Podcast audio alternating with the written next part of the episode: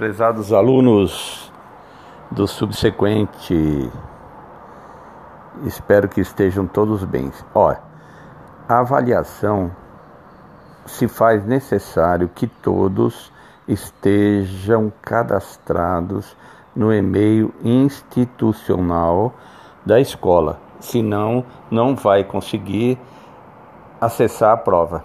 Então, qualquer dúvida que alguém tiver como se cadastrar, tem que falar com o professor David, que é o nosso coordenador. Quem não tiver o zap dele, fale comigo que eu envio. Um grande abraço, bons estudos.